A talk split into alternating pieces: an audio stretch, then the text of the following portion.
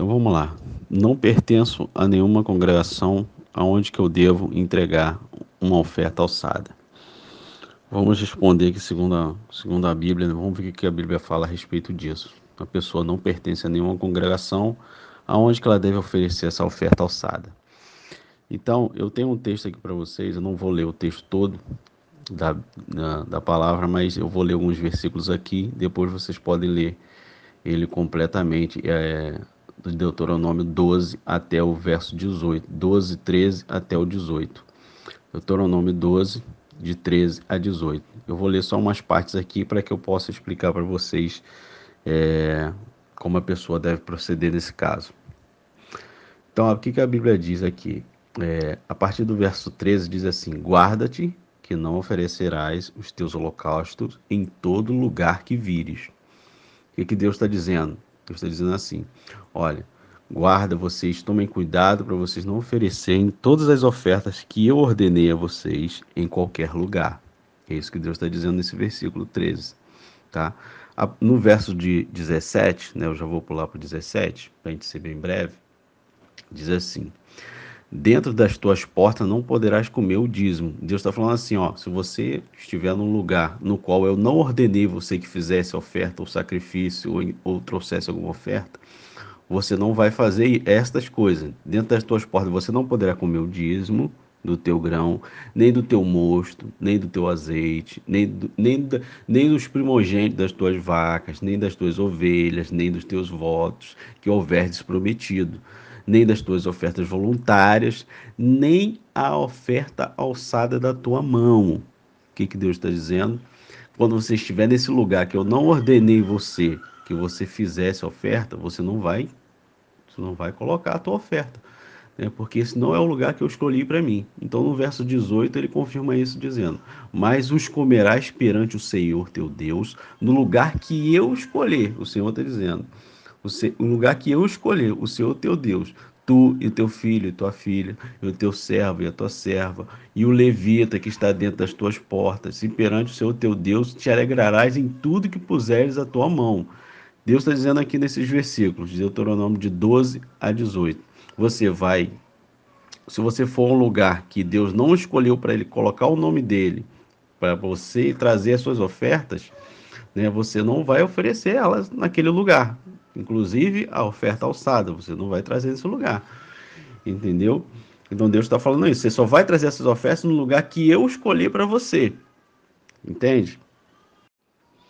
A partir dessa premissa, Deus continua no versículo 19 dizendo: Guarda-te que não desampares ao levita todos os teus dias na terra, tá? Olha só, Deus está lembrando, tá lembrando a Israel, só Israel, presta atenção, que vocês não devem desamparar o levita todos os dias na terra. Por que, que Deus fala não desampares ao levita? Porque toda oferta, toda oferta, gente, todo dízimo que, que era trazido aos levitas, os levitas ofereciam ofertas voluntárias, ofertas alçadas ao sacerdote. Entende? Então, por isso que Deus diz: toda, toda, toda vez que, você, que vocês deixarem de desamparar o levita, se vocês desampararem o levita, vocês vão estar desamparando o sacerdote vão desamparando o sumo sacerdote.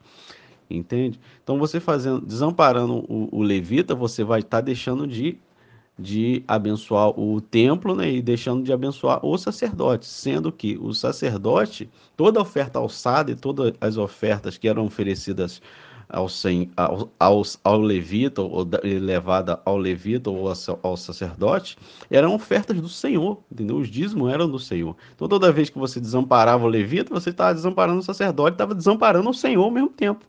Por isso que a Bíblia diz que roubará o homem a Deus, né? No que, que vocês me roubam? Vocês me roubam nos dízimos e nas ofertas. Entendeu? Porque você, toda vez que você desamparava o levita, o sacerdote deixava de receber. Você entende como é que é o negócio? Então, aqui em Êxodo 29, 28, diz assim: E será para Arão e para os seus filhos por estatuto perpétuo todos os filhos de Israel, porque é oferta alçada. Deus está falando a respeito de ofertas antes, ele está dizendo que a oferta alçada é para os filhos, os filhos de Arão, né? no caso, os levitas. Tá? E a oferta alçada será para os filhos de Israel, para o para, para os Israel dos seus sacrifícios pacíficos. E a oferta alçada será para o Senhor, tá? Deus está falando a respeito das ofertas alçadas que eram oferecidas para o Senhor. Então, o que, que Deus fez? Dessas ofertas alçadas que o Senhor recebia, ele pegava e dava essas ofertas alçadas para os levitas. O Senhor falou assim: não, a oferta alçada é minha. Então, se ela, a oferta alçada é minha, eu dou eles, ela para os levitas. Deus fazia isso. Entendeu?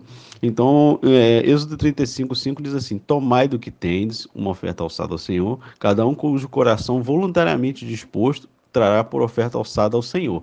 Então, era ouro, prata, quando Deus pedia ouro ou prata ou cobre. Então, é, é, a oferta alçada era oferecida voluntariamente ao Senhor. Tá? Então, é, o que eu quero dizer com, com essa questão do, do, dos versículos que eu falei anteriormente, pessoal, do lugar em que o Senhor escolher. Se a pessoa não pertence a uma congregação, partindo do princípio bíblico, das coisas que eu passei aqui para vocês agora nesses versículos, se a pessoa não pertence a uma congregação, primeiramente significa que a pessoa não está debaixo de uma autoridade, tá? Se a pessoa não está debaixo de uma autoridade, a pessoa já está sem cobertura. Tá? Não existe uma cobertura, não existe uma autoridade sobre a vida da pessoa. Entendeu? Então, o que, a partindo desse princípio, eu diria que você não deve chamar né, uma oferta alçada, que seria uma oferta, segundo a Bíblia, dada primeiramente ou que Deus exigisse para o santuário, né, como era uma oferta dada voluntariamente para o santuário, para alguma obra do santuário, ou para é, os levitas, né, determinando para os levitas que ele desse uma oferta alçada para o sacerdote, né, que era o dízimo dos dízimos, ou era um, um, uma oferta alçada que Deus pedia que se levantasse para, para a obra do santuário, era uma oferta alçada de cobre, de, de ouro, de prata, é, até mesmo com Israel, quando entrou em Canaã, Deus exigiu que eles dessem uma oferta alçada de tudo que eles comessem pela primeira vez na terra de Canaã. Então, quer dizer, tudo isso, pessoal, dentro de um contexto que é um contexto de congregação e de autoridade. Se alguém não está congregando, não está debaixo de nenhuma autoridade, ela não tem por que levantar uma oferta alçada para dar para alguém, ela vai dar para quem? Entendeu? Então, é, é, a oferta alçada, que eu quero que vocês entendam, é, é, a oferta alçada está dentro de um contexto, de um contexto é, congregacional, por assim dizer, entendeu? um contexto de autoridade. É, é quando você reconhece alguém como autoridade sobre a sua vida, entendeu? Então Deus, ele pedia isso ao povo de Israel porque eles estavam debaixo da poderosa mão do, de Deus, entendeu? E eles tinham é, ministros do santuário, que eram os levitas e os sacerdotes, que ministravam sobre a vida deles. Então Deus exigia que eles trouxessem uma oferta alçada sempre ao Senhor. Você entende? Então, se uma pessoa não está congregando, não está debaixo de uma autoridade, é, ela não deve chamar oferta alçada de oferta alçada se ela não possui uma autoridade sobre ela, não possui uma pessoa que, que é autoridade sobre ela. Entendeu? Aí a pessoa diz assim, ah, então vou dar, eu vou, eu vou chamar, é, é, vou pegar essa oferta alçada que eu deveria dar na igreja e vou dar para o pobre, vou dar para a viúva. Gente, não chame isso de oferta alçada. Não é o correto. Chame isso de doação, de uma esmola. Então, você quer dar uma esmola? Você dá uma esmola. Você quer fazer uma doação? Faça uma doação. Isso aqui é uma doação, mas não chame de oferta alçada, tá? Não chame isso de oferta alçada. Você vai chamar de oferta alçada quando você der isso para o Senhor, para um, um, um, uma congregação. Você está congregando um lugar, você vai levantar uma oferta para uma pessoa que está ministrando sobre a sua vida, com autoridade sobre a sua vida. Entendeu? Então, se você quer dar uma oferta que você não congrega em nenhum lá, não congrega em nenhum lugar, quero dar uma, um, um, fazer uma doação, dar uma esmola, chame de esmola, chame de, de uma doação, vou fazer uma doação, entendeu? Vou levantar uma oferta para fulano, vou dar uma oferta para fulano, entendeu? Agora, oferta alçada, não. Oferta alçada era uma oferta específica, né, uma oferta específica dada, principalmente separada para o Senhor. E o Senhor pegava e dava essa oferta aos, ao sacerdote, entendeu? Então, é, é, é isso que a Bíblia ela, ela exemplifica para nós através desses ensinamentos do, do, do, do, Antigo Testamento. Aí a pessoa fala assim: ah, é, a, oferta, a oferta alçada é válida hoje para os crentes?